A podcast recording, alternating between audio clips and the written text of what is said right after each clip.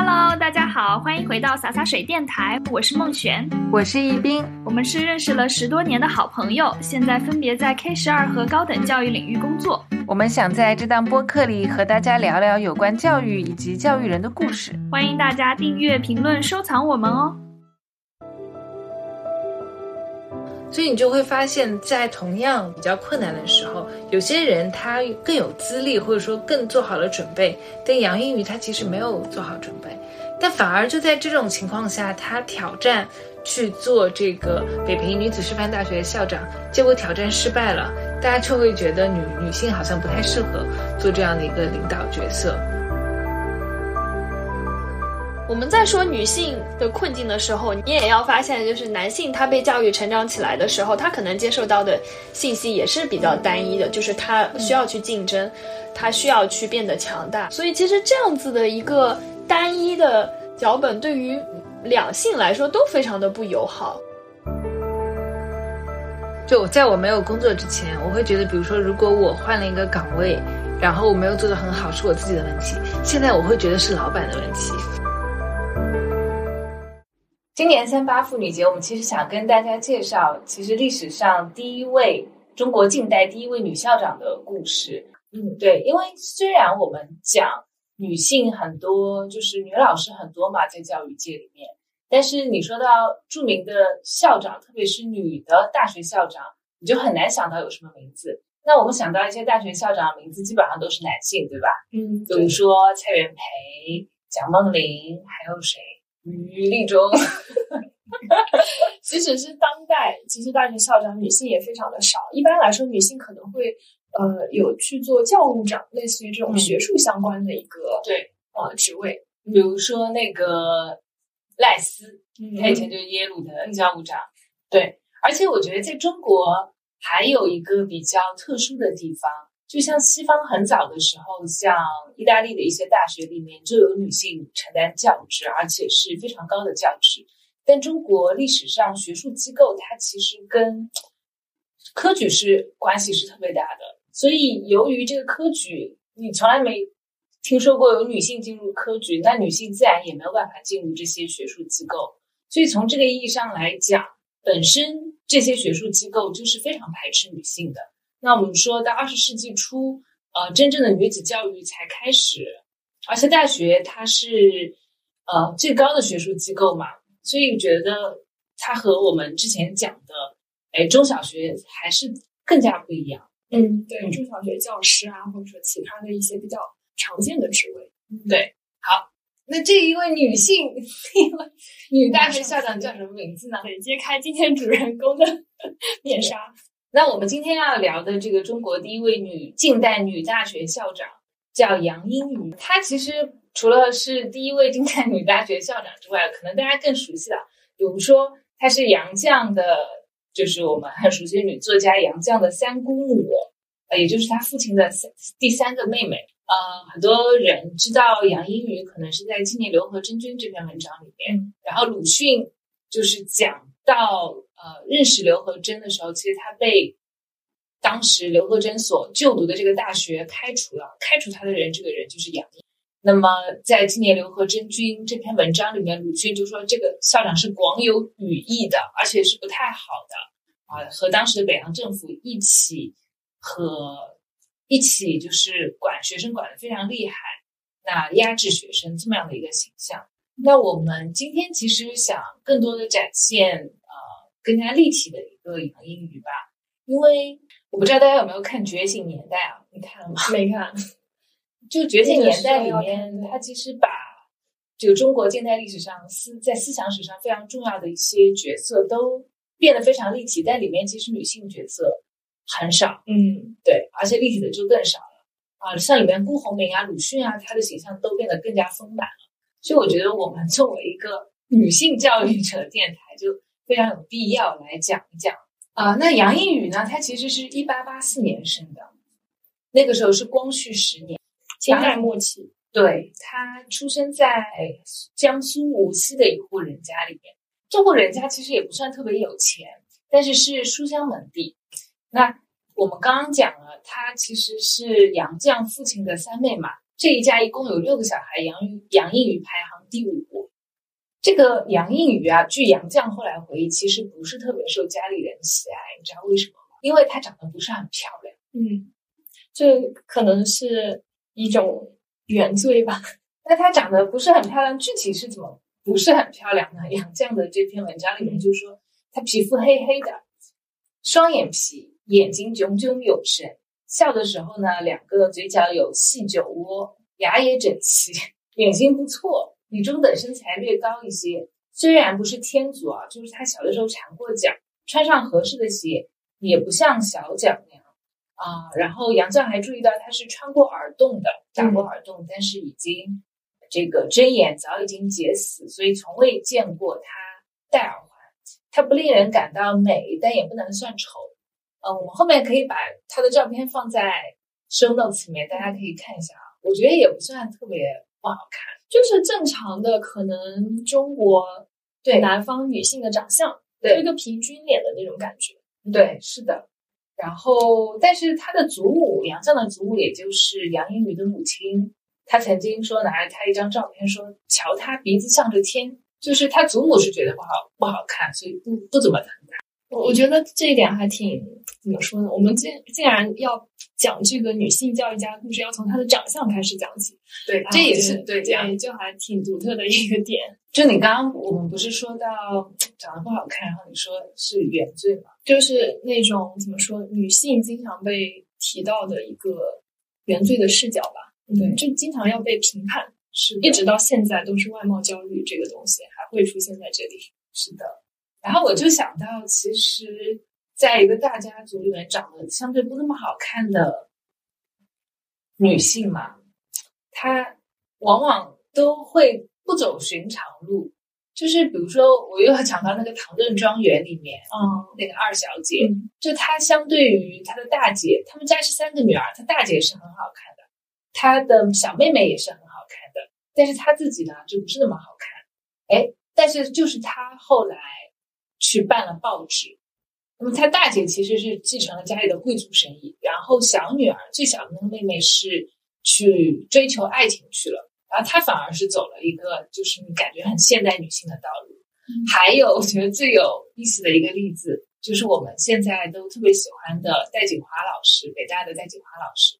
他为什么走上女性研究的道路？因为戴老师是一九五九年生的，嗯你知道他有多高吗？嗯这个知不知道？嗯，他有一米八，哦，真的很高哎，然后他从小就被人说长这么高，是不是肯定以后嫁不出去？长那么高要被怪罪。然后他，然后他就一直就在想说，哎，我长这么高，跟我未来嫁不出去，包括为什么大家都要用你未来嫁不嫁得出去来说他？我感觉就是美貌有可能就会成为女性走向比较舒服的道路的一个抓手吧，因为就是没有美貌的话，可能你就会想要从其他的方面去证明自己。在十七岁的时候呢，家里面就把她嫁给了跟她门当户对的一家人家。那她新婚之夜才发现，这个人，他据这个杨绛的父亲后来描述啊，说他是这个这个少爷吧，老吸着嘴，露出一颗颗紫红的牙肉，嘴角呢还流着哈喇子，就是口水，就是说这个少爷他其实是智力上有点缺陷的啊。那天晚上就据说他把那个杨绛说把那位傻爷的脸皮抓破了，就是后来呢就跟蒋家断绝了关系，就回来了。好，然后杨映宇当时读的这个雾本女中和景海女中，其实是都是比较早的女子学校了。像这个雾本女中是一九零二年开设的，也就是呃她嫁人后的一年。对，就是她一九零一年结婚的嘛。然后那个雾本女中当时学校培养的目标是宜家善种，什么意思呢？其实呃，在最早的时候，近代女子教育刚开始的时候，大家对他们寄托的，对这一批来上学的女女性寄托的一个教育的培养目标，其实不是说呃你个人要发展的很好啊什么样，其实都说希望她能够通过女子得到教育，进而提升她的家庭教育。就说她，比如说她带个小孩能带得很好，对吧？其实就是女教，其实呃。就说其实女教它的目标是隐藏在家庭教育之后的，那家庭教育之后，其实就是说，如果有了更好的家庭教育，然后国家就会发展的更好。那梁启超他当时是比较早推崇女子教育的，他就说，你看，像西方女子也接受教育，那他们整个国家是接受了全教的全教之国，像中国呢，只有男子接受教育，其实就是半教之国。所以为什么我们比不过人家呢？就是缺了另外一半。那么这另外一半其实是很重要，因为女子是国民之母。那为国民母的话，那国民母强啊，这样整个国民就强，是这么样的一个。我觉得背后的隐性的一个暗喻，还是说，就是呃，把女性作为一个工具吧。对，她是要把她圈养在家庭里面的。那你要在家里面后续的去教育其他人。包括这个当中传宗接代的，呃，这个本质，就你要去做生育这件事情，还是在里面的。为对，其实你也不能说好像女性就非常的，呃，就只有女性受压迫吧那个时代，因为男性其实也是就无后为大嘛，就是不孝有三，无后为大，你就必须要去传宗接代。当然可能是不同层面上的，至少他们还可以出来活动，他们可以去发出自己的声音。嗯，是的，所以有一点像。把女性跟男性划分出了不同的阶级。是的，当时呃，杨英瑜去读书的时候，有一些比较有意思的地方，就是说他不坐轿子，是步行上学的。嗯嗯，这个当时杨绛说是开风气之先，为什么呢？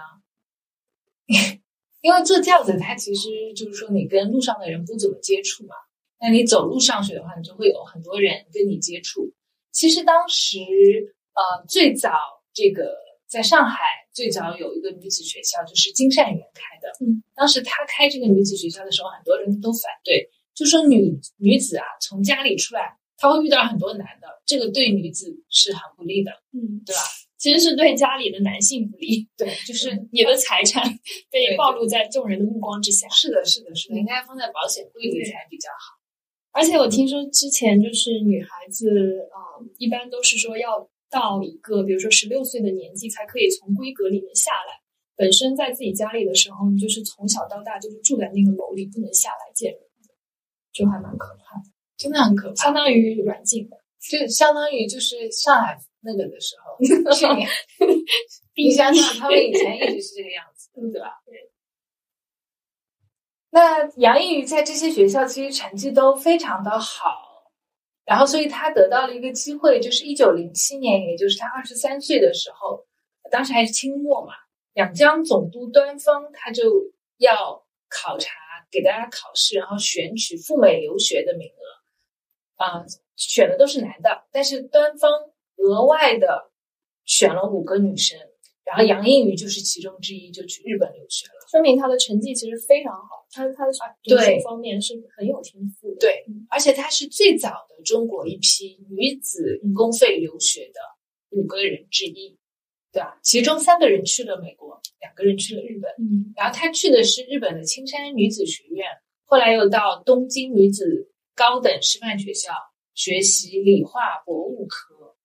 就他学的其实也是理科，对，嗯，就都都是当时他们什么都学，嗯。对，那么其实他们当时什么都学。对，啊，后来杨一宇回到这个中国之后，他其实也教教过很多课，什么文学啊也教，语言日文也教，包括什么这种理科化学他也教的，他可以是一个全科教师。是的，是的，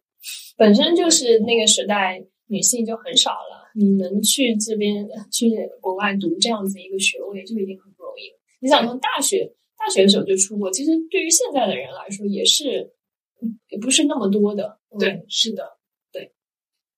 那反正我们就我在看杨英宇的整个教育经历的时候，就感觉是个爽文嘛。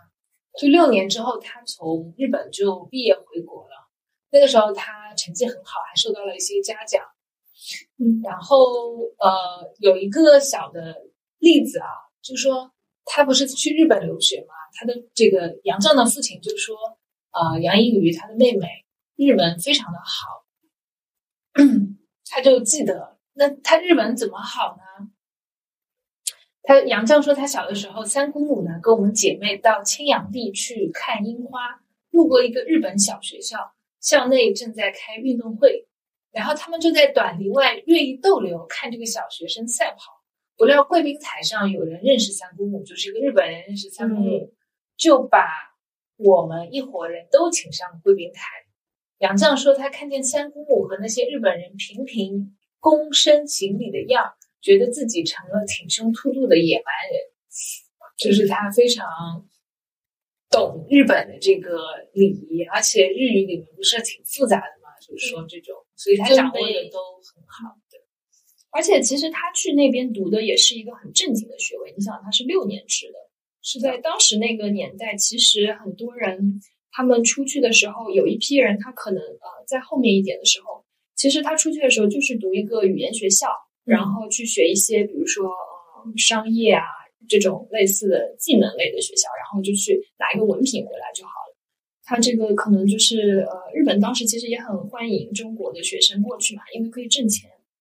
然后也可以慢慢的蚕食中国人的心智。其实他们在就是当时的时候，其实还开了不同的一个制度，就是对于中国学生来说，你可以去读那种半年或者一年的学位，甚至有一些很野鸡的学校，他可能几个月就可以给你一个学位，然后你可以回去就拿这个学位。但是像这种六年制的，它其实是一个非常正经的学位，它是正经的学术性的。一个学士学位，所以对于他来说，其实是非常扎实的基础。是的，对，所以他回国，呃，之后就立即被聘为江苏省第二女子师范的教务主任，然后教生物课。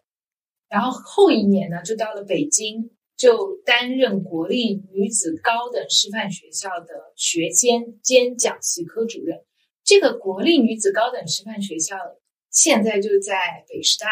的校园里面，后来这个学校就变成了中国第一所女子大学。现在还是一个师范学校，还并不是个大学。嗯，一九一八年的时候呢，教育部就派教授们去欧美留学，然后他就被选上了，他又被选上了，然后去了哥伦比亚大学留学读教育学，非常的硕士。你的钱钱钱钱钱多少钱的学姐？对，现对，嗯，对，所以所以他一直都是独占鳌头，就是在这个里面，他这一群人里面，他其实非常显眼的一个人。是的，因为当时的整个海外留学的人不多，然后像你刚刚讲的，就有一些比较扎实的文凭的人更少，而且他是同时是在两个国家留学的。嗯，他当时在美国的时候。杨应宇还担任了留美中国学生会的会长、留美中国教育会的会长，并且和杜威也有很多的接触，教育学界的大师级人物。对，那他当时去美国留学的时候，其实已经是在他教职工作了一段时间之后，对不对？对，徐志摩不是跟他一起，嗯，当时在留学嘛？徐志摩比他小十岁左右，他就说杨应宇很喜欢教育他们。因为他已经是国内的教育名家了，对对对，嗯，其实也无可厚非啦，就是你的这个经历跟身边的人是完全不一样的，嗯嗯，而且他读的是这个硕士学位嘛，是的，不太一样，是的，哎，我这个说到这个哥哥伦比亚大学，嗯，我还说一下，嗯，就是我查了一些研究，他就发现中国近代国立大学校长，就是这些公立的大学的校长啊，嗯。在国外读的大学，它其实都蛮集中的，就是一共有一百四十个国立大学校长，在整个近代的历史上，然后十七个都是哥伦比亚大学毕业的，排名第一。第二个有十三个是在伦敦大学，就是我们两个的两所学校。对，但是现在回来你就不能做校长。现在回来就是水硕，水硕。对水硕，然后做最底层的搬砖工，然后排名第三的就是哈佛大学，啊，第四的是东京帝国大学，第五是柏林大学，第六是巴黎大学，第七是早稻田大学，第八是芝加哥大学，嗯，基本上就占了所有。对所有的就这些学校，对，因为本身呃哥伦比亚大学跟伦敦大学，他们呃，应该是伦敦大学的教育学院，当时，嗯，伦敦不是 L E，对，呃，就是就是 L E，就是 L E，就是他当时是一个独立的，然后后面并到 U C L 这这个联盟里面去，所以当时他还是一个非常专精的研究，呃，研究型。他们他们可能也学的不是教育，嗯，对，有可能是别的东西。是的，因为我因为因为伦敦大学它本身就很大，对对对，因为当时的那些校长们其实都还蛮背景都比较复杂的。我觉得杨应宇他是一个职业校长，嗯，就这个真的还是挺少职业经理人对之教育片，对，像蔡元培他之前也不是完全说做校长校长的嘛，嗯，他蔡元培最早是清末的进士呀，他是他是翰林，嗯。然后后来有做过唐绍仪啊、内阁唐绍仪政府的内阁成员，包括也做过教育总长。然后之前的很多的一些我们熟悉的大学，比如说像我们现在在小宇宙路嘛，旁边复旦大学，它的创办人马相伯，他以前是驻日公使参赞，就他其实以前是个外交官啊。民国好多校长都是这样的，包括他们以前可能是一些啊什么像严复啊，就都是一些德高望重的人。就是没办法，女性就只能被限制在这一个一条道路上，是吧？嗯，对，就是说，呃，杨英语他是一个教育学，完全是学教育背景的，其实这样是不多见的。对，本身就是因为你现在是把它很平等的跟其他的男性校长去做比较了，但确实就是像你说的，其实我们之前在呃女性成为教师是自己的选择里面也说到，就是这一个职位对于呃这一个行业跟职位对于女性来说是更加容易能让她走进社会的一个嗯行业对。所以说她可能她就是要专攻在这个里面，才可以找到自己的位置。是的，就是包括在西方，像简爱，她这个人也是一个女女子家庭教师嘛，她也是个家庭教师，对所以对于女性来说，做老师是一个蛮蛮久的一个选择。像当时我们讲到，呃，最早的这个中国，这个金善园最早办的这个女校，它里面就有师范科，因为他觉得女女子教育很重要，那你要培养女子教育的师师资也是一个很重要的一个部分，所以很早的就有呃女生就从事女性教育这个。但我们又回到，就是你刚才说的，它其实呃，当时要培养女性的这个目的，跟我们现在可能是很不一样的。对他当时接受的时候是你学刚刚兴起的时候，对吧？那那个时候大家就讲，其实你就是要做个贤妻良母。然后，然后，然后我就说他回来啊，嗯一九二二年的时候，就杨应瑜当时是几岁啊？一九二二年三十八岁，三十八岁的时候他就回国任教了。在他四十岁那一年，受教育部委任，就接替曲寿裳，担任女高师的校长。啊，女同年呢，这个女高师就改名国立女子师范大学。就此，杨应宇就成为中国近代历史上第一位女大学校长。嗯，而且女高师在她后来因为曲阳运动，就是她被迫辞职之后，嗯这个学校也不存在。了。对，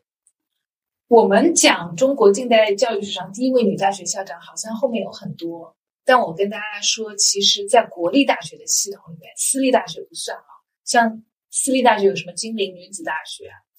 国立大学里面只有她一个女校长。啊，虽然说她的这个在位的时间比较短一点，但是不能忽视她。就就其实就她一个，哦，就是就她这教育部一个人委嗯委任的就她一个人。后面就只能说，当时的教育部可能也不是大家非常认可的一个教育部吧。嗯，但是，对，如果纯从就是正统的体系上来讲的话，我觉得嗯，不对，能公立大学里面就只有对对一个。当时其实中国有很多私立的大学，嗯像复旦，相对来说它是一个自由一点。点，对不对？嗯，对，反正它资金来源不太一样。嗯，国立大学嘛，就是工资待遇好一点，稳定，公务员。就是比较有钱。不稳定。那个时代。嗯，他们任职的时候任期都比较短，就换来换去，换来换去的。动荡年代，对，然后杨绛就当时说呢，哎，这个姑母啊，就准准从美国学成会来，就准准备大干一场。但是呢，我们讲之前我们看他的教育经历啊，都是爽文，就一直是凤毛麟角，非常呃幸运，然后总是能就是一直一会儿到日本留学，一会儿到美国留学，大家也都觉得他很不错。但是他到了，其实他回来也已经年纪挺大了，四十四十岁，怎么年纪挺大了呢？就是怎么说，就相对于我们现在的人来说，你都会四十岁都大大学校长哎。哦，对我我是说他就是读书的那个经历嘛，他读书其实在外面读了很久，对他其实在硕士当时是读了四年了，对他其实在美国也待了四年，嗯，对，蛮久的，对，因为他在美国读书的时候也换了几个学校，最后是到了哥伦比亚大学。对于以前的人来说，你想四十岁早就已经什么膝下儿儿孙，就是那种，对对吧？成群，然后都已经家里的主母啊什么。但是他的话是完全才刚开始去做自己的事业，嗯，是的，就很不一样的技能。嗯，对，我们刚刚就说到一九二四年二月二十八日，他开始担任国立女子师范大学的校长。一九二五年的春天，其实还没有到一年，女师大就开始爆发学潮。后来学生成立自治会，就要求他辞职，史称这个叫“倒洋驱洋运动”就正式开始了。所以就在很短很短一年都不到的时间里面，学生本来觉得他还不错的。那个时候有许广平，他说：“哎，许广平那个时候就鲁迅的这个谁呢？这个叫同居伙伴，后面为他生了一个儿子伴侣啊，许广平，著名的许广平。”他也是女师大的这个学生啊，他就说他刚入学一年，他就听说杨氏继任了，然后他就说杨氏这个人呢，关于他的德政零碎听来，啊，就是办事认真朴实，学识方面呢没听到过分的推许或者攻击，论资格总算可够做校长而且又是破天荒的第一次女子做大学校长，都是多么荣耀呀！嗯，就徐广平也觉得哎很激动，有个女校长了，对吧？从来没听说过。但是到一九二一九二五年的春天，大家就开始要反对他做校长，而徐广平也是他反对他做校长的一个比较学生领袖这样的一个人。那么中间发生了什么事情呢？在里面主要有两件事情跟大家讲，一个是一九二四年秋季开学的时候，就是他刚当校长的那一年。开学，啊，有一些学生到学校来晚了，报到晚了，然后他就开除了这些学生。他是杨英语，杨英语就开除了这些学生，然后大家就觉得很不满意。为什么呢？因为这些学生来的比较晚，并不是由于他们故意的，是由于当时南方发大水，而且江浙在打仗。大家知道那个时候并不是像我们现在啊。高铁对 就直接过去了。那个时候还在军阀混战嘞，打仗，然后所以耽误了一两个月的时间，没有按时报到。但是杨应宇那个时候对校规执行是非常严格的啊，他就说，如果是凡是逾期返校的都要开除。所以这个事情引发了很大的风波，大家都觉得他不行，太严格了，严格包括没有去做一个变通。对，嗯，然后这个时候。不变通呢，还有一件事情啊，就是说有三个国文系的学生，啊，不是不是，这个时候还有一件事情，就是大家发现呢，对于跟他关系比较好的学生，有同样的违规的事情，但是杨英宇没有处理，那既过分不变通，又包庇自己对的那个与自己，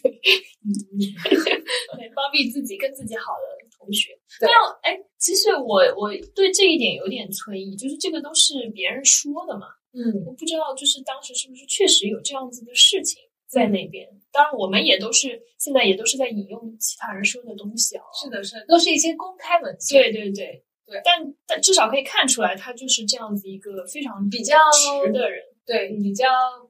严格的这么一个人。那后来还发生了一件事情，就是在他做校长的第二年，一九二五年的五月七日。那五月七日是一个很重要的日子，它是一个国耻纪念日。为什么是国耻纪念日呢？就是袁世凯接受二十一条嘛，丧权辱国的条约。所以之后从一九一五年开始，这个北京的学界都要这个举行国耻纪念日的集会活动，然后来纪念这件事情。那个时候，其实杨那个北女师大的学生都已经不想让杨应宇做校长，嗯，已经不想让杨应宇做校长。杨杨应宇，但是呢，那个时候其实距离他上任已经过了多久？没多久，没多久他其实没有没有其认真实就一一段时间。对，而且我觉得他刚开始前面那个事情，是不是就是他当时有一点想新官上任三把火，我得把这个东西给贯彻下去。对他一、一方面有三把火，另外一方面就当时有些人讲杨应宇好像是缺少做校长的经验，经验，嗯，比如说一直在读书嘛，对，比如说他不知道毕业典礼怎么办，然后他还专门去清华大学问这个毕业典礼怎么办。然后当时学校里面一般大学都有一个呃组织叫评议会，就是有各方的，就好像董事会一样都在里面参与。然后杨玉在评评议会上问校长到底有什么职责，就他其实也不太清楚有什么职责。对，就其实他还是挺年轻的，因为我们刚刚讲过，其他的中国大学校长他们都不是纯粹的，就是职业的大学校长，他们可能以前是什么外交官啊，或者是官员啊，他们有很多的经验，而且我们知道大学校长要处理的东西是很复杂的，他其实是有很多相当于政务方面的事情，些政务，政务管理，它不是说好像财务各种方面都对对对，它其实是一个非常就是全面型的一个职位，而不是说你的学术成就到一定的程度，你就会去做这个事情。那后来很多可能就是我们会有校长助理这样子一个职位，就是帮校长去分担一些这些东西。但是你作为校长本人的话，你是需要去知道怎么样去呃把学校的一个人脉啊，然后呃跟业界的关系、跟政界的关系去打通好的。这个东西都是必不可少的。那你刚才讲到那些男性，他们就是天然的有这样子一个基础在。对，所以我我就说，其实他其实还是一个比较年轻的一个，在校长这一个领域，对而且在在最刚开始的时候，其实他是就是像我们说，他被局限在这个领域里面了嘛，他很难去在政界啊，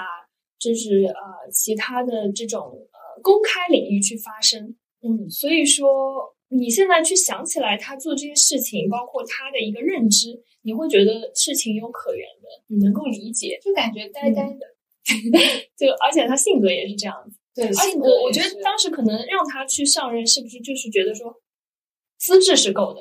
但是他们没有考虑到，就他他学校可能也想把他当做一个形象去做一个宣传，但是没有考虑到，就是他其实很难 handle。对，我觉得有几方面，一个是当时的教育总长张世钊这个人，他其实就是比较保守。对，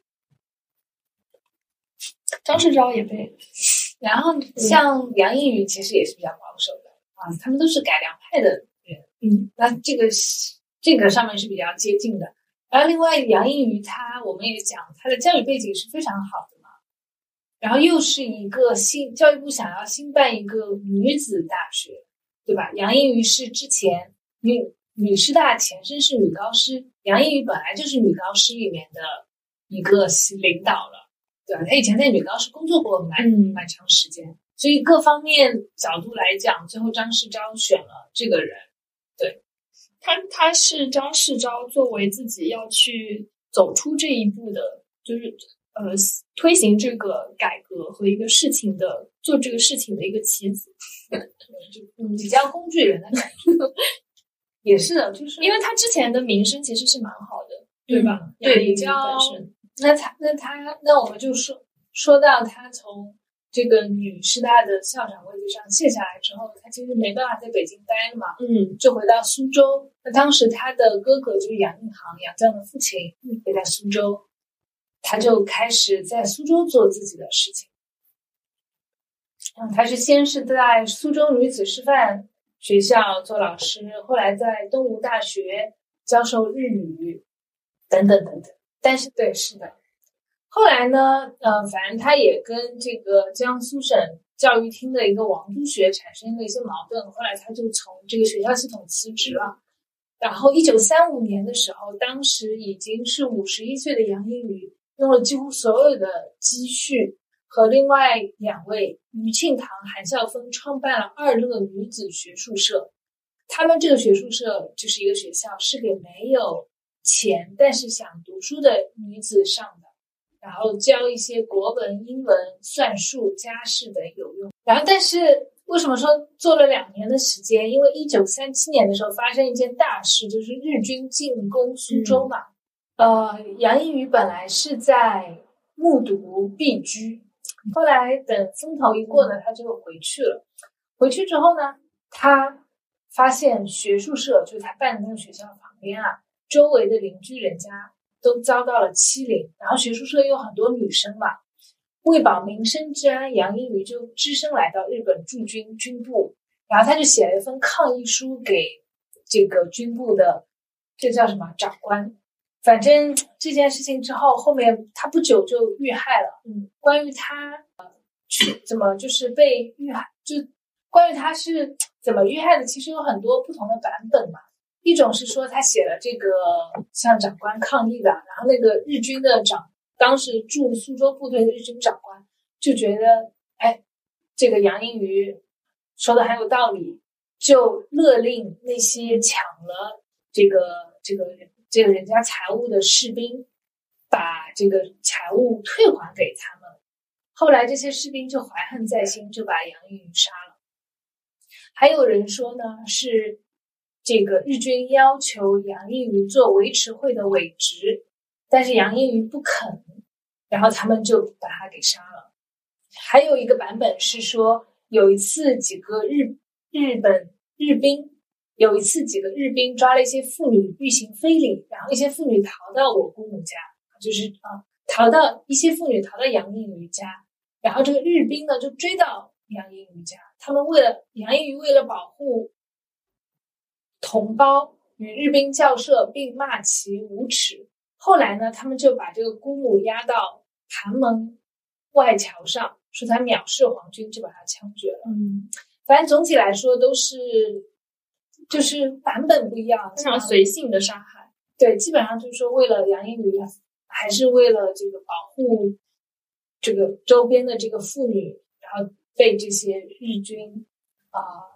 在盘门外吴门桥上被杀害了。吴门桥不知道你知不知道这个地方？它也是在苏州一个市中心的一个一个地方。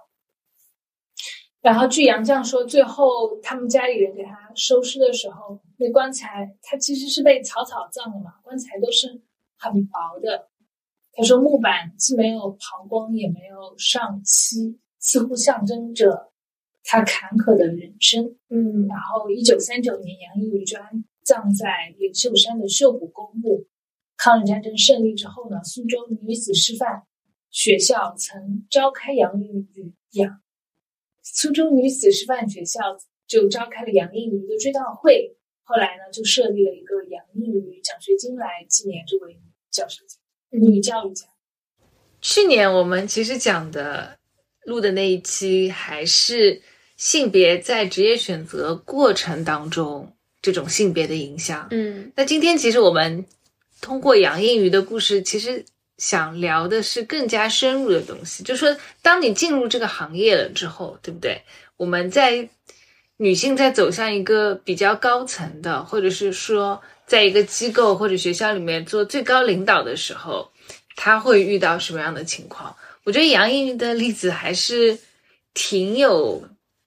可以讲的东西的。因为我感觉民国当时的那个环境，其实有一些地方是比较类似今天的环境的。嗯，就是当时大家想要去试着学习西方，然后有一些性别平等的概念提出来，包括开化啊、民主、科学这样子一些概念提出来。那么，在一个比较激进的年代里面，其实你去。跟传统做碰撞的时候，往往展现出来的可能是一个中和的场景，就是在现实里面。那其实这个场景就有一点点类似我们今天的这个情况，就是大家在多年的演变之中，然后还是想要去坚持这些理念，对吧？所以其实杨依云她。遇到的这些现状，包括她自己的这个学习环境、成长环境，你会发现跟我们今天的职业女性她们的这个成长教育路径是非常类似的。甚至她其实，她其实是一个很典型的代代表，就是说她未婚未育，她已婚，她是离婚，对，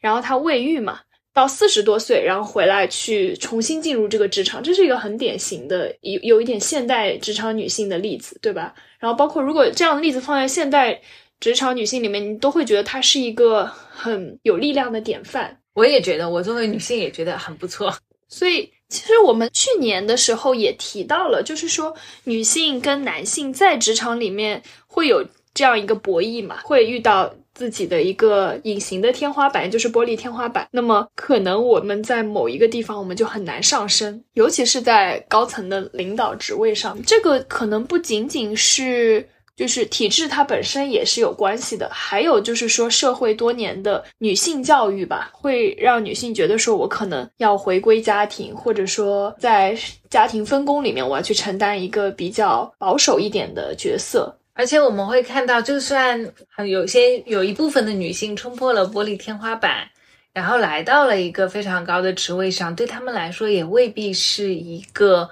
呃完全安全的，就是一个很好的。这么一个职位，因为跟玻璃天花板类似的还有个概念，呃，有一些学者提出的叫玻璃悬崖。这就是说，女性在一个比较面临一个公司或者一个组织面临危机的时候，往往会被任命为最高领导，而那个时候其实对他们的领导来说是更加难的。那像杨英瑜，她其实也是类似的情况。对，我觉得很有趣的是，这个概念其实是英国的学者在近二十年才提出来的。但是你回到中国女性刚开始进入职场，包括参政的这个时代里面去看，你会发现他们在当时就已经体会到了这样的困境，只不过当时没有一个理论去做一个总结，对吧？现在的话，我们比如说看英国前首相特拉斯，他可能就是一个非常。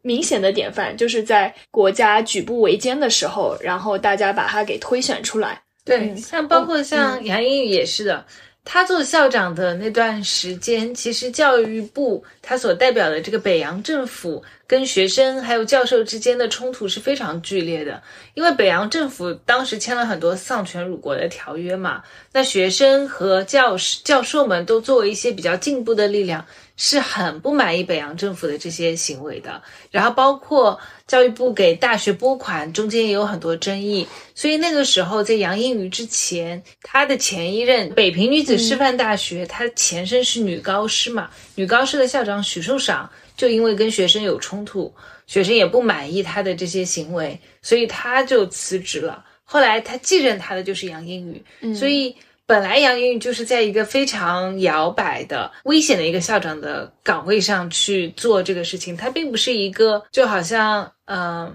很平顺的接班，对。对，就他面临的就是一个类似于悬崖这样。而且他上升的时候，其实也面临着很多人的在背后的一个口舌，就比如说鲁迅有听到有人说杨英宇他是自己跑过去要这个职位。然后把许寿裳给挤下来的，就是会有各种各样的说法吧。对，就女性在冲破玻璃天花板之后，她可能就已经到了一个比较高层的职位了嘛。对，但是他们并不是站在平地上，也不是站在就是一个很，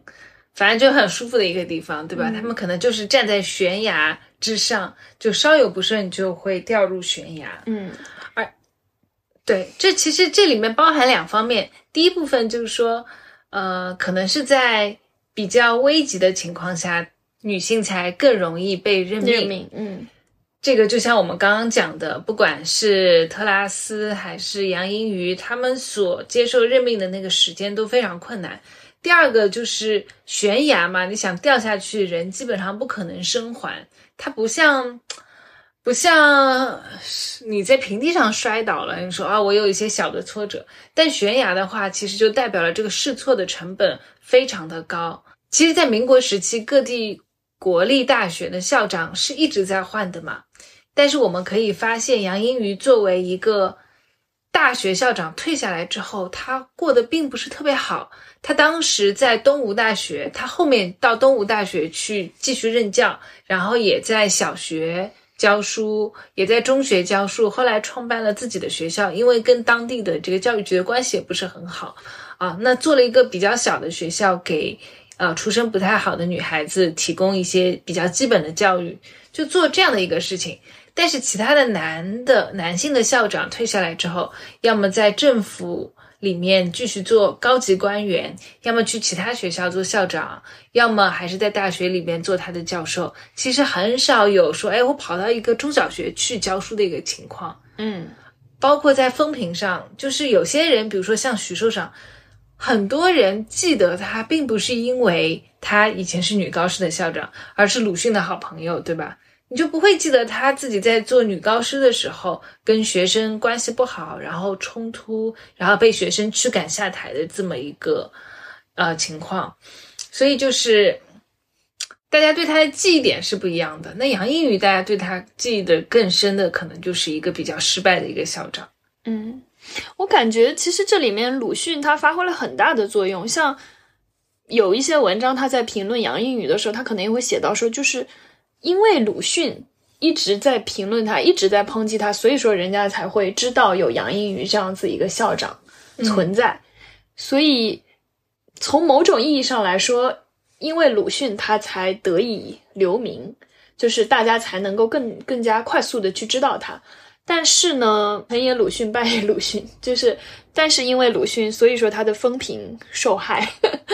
如果没有他的话，嗯我们今天纪念他，可能就是第一个女性的大学的校长。说实话，如果说没有鲁迅去讲他的话，我觉得他应该也就是一个比较类似许寿裳的一个情况，就是说被大不了，比如说被同学给批下去，然后他可能就默默无闻了，就他附加在大家对他他身上记忆点不是在这个不是负面的评价上。对，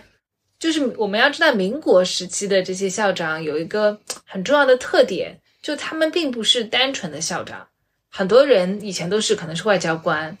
有可能是政府高官，也有可能是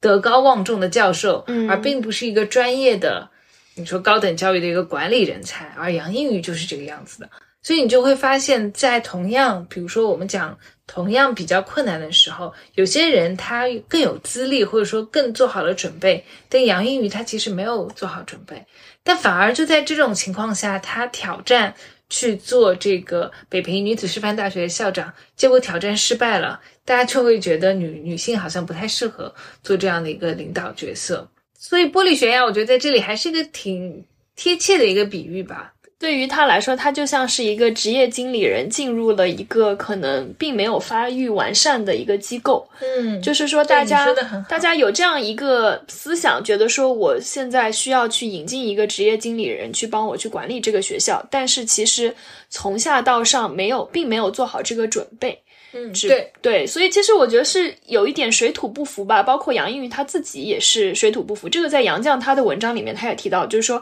杨应云他其实在国外那么多年，他已经不知道国内的一个情况是怎么样的，国内的氛围，大家的一个情绪，然后大家的诉求，他已经不知道了。他可能就是想要去遵循国外的教育学的一些理论，包括他自己的呃出国之前就已经有的一些主张。那么这个就出现了一个冲突的一个场景吧。对，我觉得我以前啊，就在我没有工作之前，我会觉得，比如说，如果我换了一个岗位，然后我没有做的很好，是我自己的问题。现在我会觉得是老板的问题。就是说，比如说我换，这段你到时候不要让我剪掉。我我不会这样。我觉得真的是，就比如说，如果你把我派到一个其他岗位上，你应该对我培训。如果你没有给我充分的这种培训，或者说技能上的培养，然后你再反过来怪我在这个上面做的不好，其实是你的领导力有问题。但是问题这是领导的工作问题是他现在要让你去走走上的就是一个领导的位置，对，那你应该所以他对你寄予的一个期望就是不不。能，就是说你可以对我寄予期望，你也要给我提供必要的帮助嘛，对不对？你要给我相应的一些这个培训，你要给我相应的权利，都是一样的呀。就是说，当时当时其实我觉得有一个情况是说，张世钊他自己也是受到了很多人的抨击，就是他嗯其实不是处在一个非常、非常好像就是说受人爱戴，然后所有人都去赞同他的理念的。对，所以他的领导它是一个。对，他是一个非常混混沌的时代，所以我觉得玻璃悬崖它是一个近几十年才出现的一个概念，也是因为近几十年来你才会看到越来越多的女性她得以走上这个高层的领导的职位，你会看到越来越多的公司她愿意去提携女性，就这个它其实是一个进步。在以前的时候，为什么没有这样子一个情况？为什么只有玻璃天天花板？因为女性在中层的时候，她已经太对她已经止步不前了。那么，在一个很有趣的情况，就是我们回去看《玻璃天花板》里面，比如说，呃，学者提出来的时候，他其实还会提到，就是说，为什么女性会在那样子的危急的情况下面被推举上去？因为我们知道，在中上中高层，基本上男性占据的成员数会比较多嘛，所以说他提到说，其实男性在这个时候他会倾向于抱团，那么他这个时候会想要引入一个在他们这个团体之外的一个角色进来，然后帮他去做这样子一个决策，其实是帮他们去就是去做一个替罪羊的这个角色。那么女性其实就作为一个非常明显的是在男性群体之外的，比如说以前其实没有就是女性在高层的时候，你会发现。比如说白人男性他们抱团，那他也是一个团，他会引进一个另外，呃，其他种族的男性去做这个替罪羊，就是永远他会有这样一个概念存在。对，而且就是还有人讲呢，就是女性呢，往往不知道这家公司可能那么的不好了，或者说这个就是因为很多信息都是掌握在已经在一个比较高级职位的人的手里。对吧？然后她上任的时候，女性上任的时候呢，她可能并不知道这些，她也不知道充分的知道自己可能面临什么。另外，对于女性来说，很多这样的时候，可能是她们唯一的进入很高层的职位的这么的一个机会。嗯，就是你要么去接受它，然后搏一搏，嗯，要么你就可能你就一直进入不了高层，就这么一个机会。但是不会像其他的男性进入高层的时候，他可能就是一个非常正常的交接，一个平顺的上升的路径。对我之前看一部美剧叫《傲骨之战》嘛，嗯就是律师剧，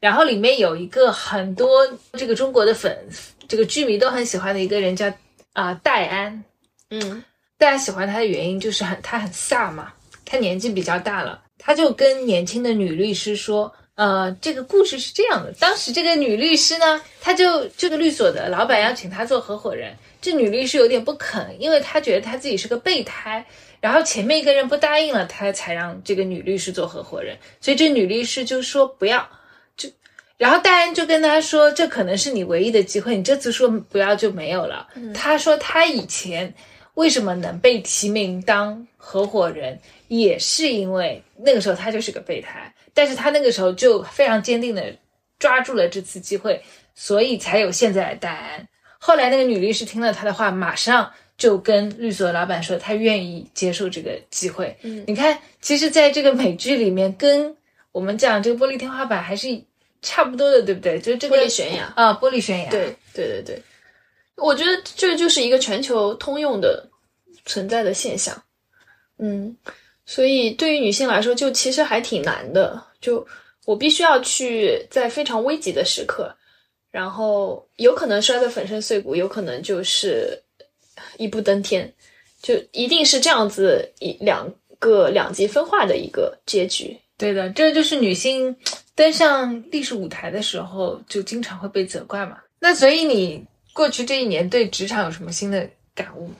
对我感觉我们两个现在处的阶段，反正肯定是没有到高层的这个，所以只能在仰望他们的时候，然后去看。我还是会想要说，说呀，教育这个 行业普遍来说，它对女性是比较友好、比较包容。对，确实你说的对。但是它这个行业对女性是比较包容，但是对男性是更加对对对，友好了。关于还有玻璃，你有没有听过叫玻璃什么扶嗯扶梯？嗯就是说，一旦男生进入一个女生比较多的行业，然后他就他的升迁啊，就像坐着一个扶梯一样，蹭蹭蹭蹭蹭，非常的顺滑。就超级顺滑。对，就比如说在学校里面，嗯小学里面，如果来了一个男生，哎，他也看起来受到了万众瞩目的哇，那大家都当他像个宝一样的，就完全培养他。我觉得这跟女性她本身构建出来的一个社群氛围也是有关系的。嗯，就是女性本身是就是一个相对来说是互助、友好、包容的一个社群的氛围，基本上大多数的女性社群是这样子的。那么，当然，这个时候男性进入这样子一个社群的时候，他本身就会觉得说非常好的能够被接纳。但是当一个女性进入到男性的世界的时候，你会发现她就要么就是被当做替罪羊，要么就是被排挤，就是这样子的两个情况。反正不会主动的去，男性是一个弱肉强食的竞争的。氛围里面长大的嘛，他们本身可能就被教育的环境是这样子，所以说他不会把自己的机会拱手让人的。我觉得这也是跟男女性他们拿到的社会角色的脚本有关。对，我们在说女性的困境的时候，你也要发现，就是男性他被教育成长起来的时候，他可能接受到的信息也是比较单一的，就是他需要去竞争，他需要去变得强大，然后他需要。变得勇敢是这样子的，所以其实这样子的一个单一的脚本对于两性来说都非常的不友好。嗯，这也是为什么我之前就觉得说那个 he for she 这个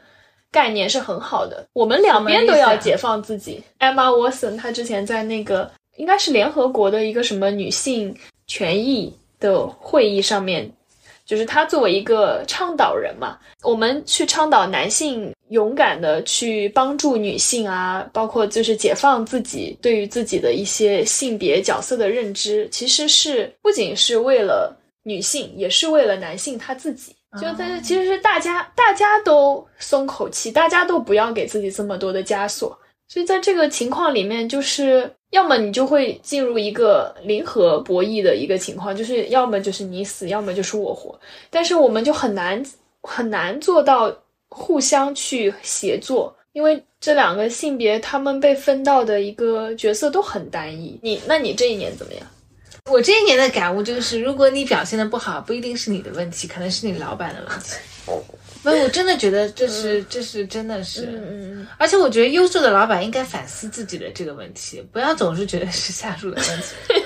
人才到了一个管理的岗位上，水土不服，那这个就是你的问题。要么是你看人不准，要么你没有帮他做好准备，对不对？人家本来在自己的岗位上做的好好的，然后你给他调了岗位，然后做的不好了，然后你不能去怪他。就对，就总体来说，我觉得你刚才提到的那个点很好，就是说。有很多时候不要过于苛责自己，因为我们总是被教被，我们总是成长在那种就是女性啊，我是说女性总是成长在那种要自我反省、自我苛责的这样子一个环境里面。什么事情发生了，你总要先想想自己有没有做错。女性特别容易陷入这样的情况里面。那么现在我们要不是说你老是要去怪别人，而是你要多去想想，就是是不是会有其他一些客观的因素有。给你造成了这样的阻碍，我们不能否认有这样的情况存在。如果是啊，对对对，有可能就是你的老板他他对他可能就是对于你的性别啊有不信任感，对吧？嗯，男性的老板他不信任女性会能够在这个事情上面去做出成就，他不信任你能够去做一个领导管理这样角色。那其实你很难去改变他这个成见。嗯，但是呢，从另一个角度来说，还是。要去勇于接受挑战，对，因为只有你勇于接受挑战，然后用自己的方式去证明你可以把这个事情做得好，然后你才可以成为走上这个通道的女性。我我是感觉，就是有更多的女性领袖出现的话，你才会慢慢的看到这一个局面的转变。他们在那个高位的时候，他可以有这样一个能力。那么对于我们来说，我们也是，对，而且其实哪怕没没做好，也不是说你就不行。对对对。也有很有可能是因为就是这个情况就是一个很难去解决的情况，嗯，对，所以总体来说，我觉得大家都可以多多放过自己吧。嗯 嗯，今年三八妇女节就是说，希希望大家能够给自己更多的时间，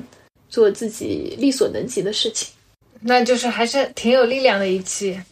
什么自己在这里？那我们下期再见，拜拜，大家，祝大家三八妇女节快乐。如果你喜欢这样子类型的人物分析故事题材的节目的话，欢迎留言给我们。我们以后也想要去给大家分享更多的人相关的教育故事。那我们下期再见啦，拜拜。